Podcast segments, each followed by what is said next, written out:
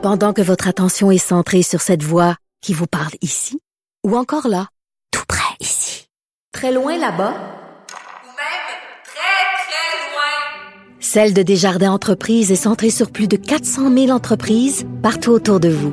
Depuis plus de 120 ans, nos équipes dédiées accompagnent les entrepreneurs d'ici à chaque étape pour qu'ils puissent rester centrés sur ce qui compte, la croissance de leur entreprise.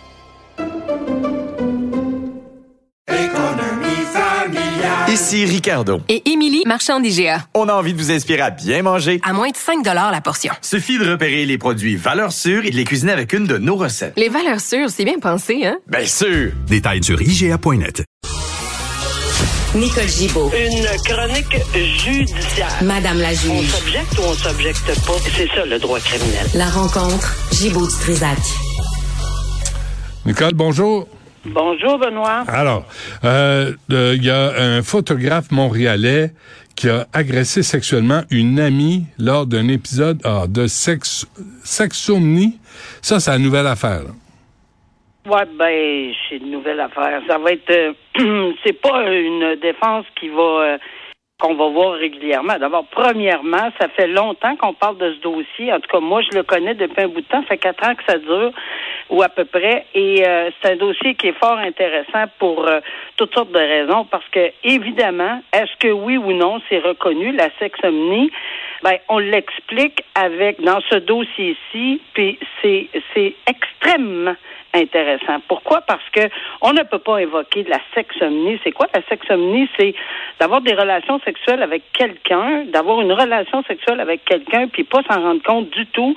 C'est exactement comme le somnambulisme, mais qu'on ne pourra pas. Et là, j'a- j'appuie sur ceci. On ne pourra pas, et le juge a bien dit, il a mis en garde tout le monde. Pardon, les agresseurs sexuels, pensez pas que vous allez venir nous soulever la sexomnie à tort et à travers. Là. Ça marche pas Je, comme je, ça. je suis somnambule bandé, c'est ça? Ben, euh, enfin, c'est une, maladie du sommeil. Là, tu, l'appelleras, euh, tu, auras les propos et tu l'appelleras comme tu voudras. là. non, mais, mais, c'est euh, ça. euh, c'est, c'est effectivement une maladie du sommeil. Et euh, c'est oui, c'est euh, il y a des experts qui ont témoigné et ça prend des experts. Mhm. Il y a eu un neurologue qui a témoigné, une, euh, un expert en neurologie, un expert en psychiatrie. C'est une ex-conjointe qui a dit que c'était arrivé dans sa vie 15-20 fois. Pas parce qu'elle était en mauvaise relation, elle était en très bonne relation. C'était sa con- c'était son conjoint, le monsieur en question. Et à l'intérieur de, de, de leur relation, il y en a eu 15-20 fois de ces épisodes-là. Par contre, il y a eu des épisodes où il était.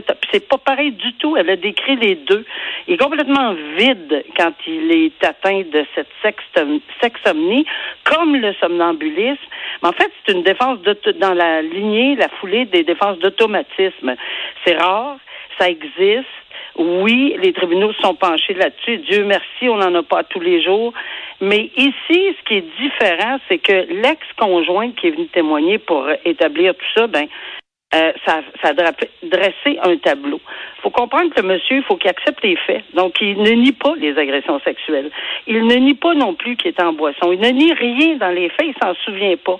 Et c'est dans ces circonstances-là que le tribunal a dit, OK, là, est-ce que ça fait partie des troubles mentaux? Et effectivement, oui, parce que c'est dans la foulée des, c'est dans la ligne des troubles mentaux.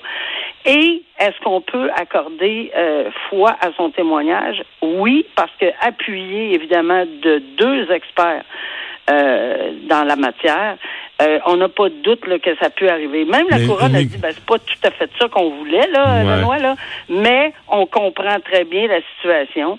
Et la victime euh, qui s'est dévoilée au grand public a dit, je suis pas fâchée, là. Je suis juste contente qu'on ait reconnu que c'est une agression sexuelle. Puis il faut Ouais. du gars-là. Là, là il s'en va parce qu'il est non responsable criminellement.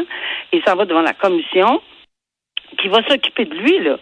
Et cette commission va pas nécessairement le laisser sortir tout de suite. Elle peut lui euh, ordonner de rester là pour parce qu'il faut protéger le public. Il va y en avoir d'autres conjointes là, Mais Nicole, Nicole, juste, juste 30 secondes, là. Juste la vraie affaire. Ju- juste ça, là. Le gars, il dit qu'il il dort, il agresse sexuellement sa conjointe ou son ex ou, euh, et, mais, une, une relation sexuelle, là, il y a un certain mouvement. Et tu Oui. bouges un peu, tu te secoues les puces, puis lui, à travers tout ça, il se réveille pas. J'ai de la misère à croire ça, moi. Ben peut-être là, puis il y a probablement plus- plusieurs personnes qui vont se poser des questions, mais comme on est loin d'être dans la cour et dans les expertises qui ont été, euh, moi je fais euh, normalement très confiance pour avoir euh, vécu dans ce milieu-là. Quand les gens, des neurologues, des psychiatres, peut-être qu'on va dire il y a des psychiatres qui vont se contredire tout le temps, mais ici, là, en neurologie, en psychiatrie, une ex-conjointe qui vient de, puis elle avait rien là, à gagner, il vient dire que, écoute, il est pas là, je le sais, euh, les 15-20 fois que c'est arrivé, son regard était complètement vide. Et c'était tellement automatique, son affaire, bing, bang, let's go, on est fini. Euh, il se souvient de rien le lendemain. Par contre, il y avait des vraies relations sexuelles réveillées. Puis euh, l'ensemble de tout ça et la déclaration de la victime, le témoignage de la victime, parce qu'elle est une victime d'agression sexuelle, était exactement concomitant. Alors, c'est pas quelque chose qui semble avoir été inventé. Je comprends que ça, mais quelqu'un peut être somnambule, et ça, ça existe, on le sait tout le monde. On dirait qu'on a moins de misère avec les somnambules que les les sex no- en tout cas, Sexe maniaque, sexomaniaque, ouais. là, Ouais. euh, parce que, mais le, le somnambule peut causer des ravages, même tuer des gens ou blesser sérieusement des gens Hum, hum. en étant somnambule. Alors, euh, regarde, c'est, euh, ça sera pas tous les jours qu'on va se parler de ça. Il faut en parler parce que c'est arrivé, mais on se parlera pas de ça probablement pour très longtemps. OK. Le cas de Martin Lévesque, Nicole.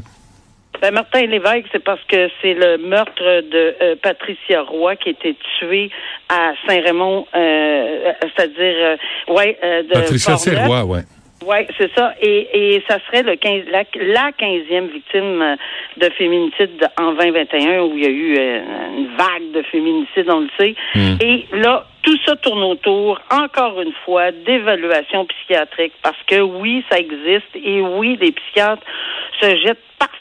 Pinel, euh, tous les bureaux de psychiatrie sont sollicités. On en a parlé avant Noël, Benoît, parce qu'on a dit ça n'a pas de bon sens, ça éclate de partout le système judiciaire, entre autres lorsqu'on demande des évaluations psychiatriques. Sérieux, là, pour déclarer quelqu'un délinquant dangereux, on a besoin, c'est écrit au code criminel. Les psychiatres se se frappe la tête ses murs. Ici, c'est le docteur Chamberlain qui dit, écoutez, moi, tout faire là, pour le, le, le déposer. Je, je, je, je tourne en rond, on court partout. Le juge Huot s'est retenu. Parce qu'il dit, moi, je peux pas parler. C'est, évident comme juge qu'ils peuvent pas parler, mais c'est clair là, que tout le monde est exaspéré. Et ça va être, ça, c'est un exemple. Dieu merci, on va probablement tomber dans les délais parce que le, le, le délai, c'est 21 mois depuis le, le, le- le meurtre. Mais ici, on va être rendu euh, en mai, qu'on va procéder à ce procès-là. Puis on va le faire tout juste. Mais, euh, tu sais, l'alarme est sonnée, pardon, beaucoup à travers le système judiciaire. Puis ça, c'est un des piliers euh, du système judiciaire, les évaluations psychiatriques. On n'a pas le choix, c'est prévu dans le code. On ne peut pas changer le code demain matin et dire ça n'existe plus. Là. Mhm. Bon, on va on va suivre ça et cette, histoire de cet homme de 65 ans qui a plaidé coupable d'agression sexuelle grave. très, très intéressant. Puis là, il faut comprendre que c'est une relation consensuelle, mais on avait décidé que cette relation-là devait se faire avec un condom. Euh, ça n'a pas été le cas. Non seulement ça n'a pas été le cas, mais il savait qu'il était porteur du VIH. Euh, donc, le consentement, à ce moment-là, devient totalement illégal. Donc, en plaidant coupable à une agression sexuelle grave alors qu'il met en danger la vie d'autrui, c'est une des infractions les plus, ben c'est l'infraction, le top des infractions en matière criminelle dans les agressions sexuelles.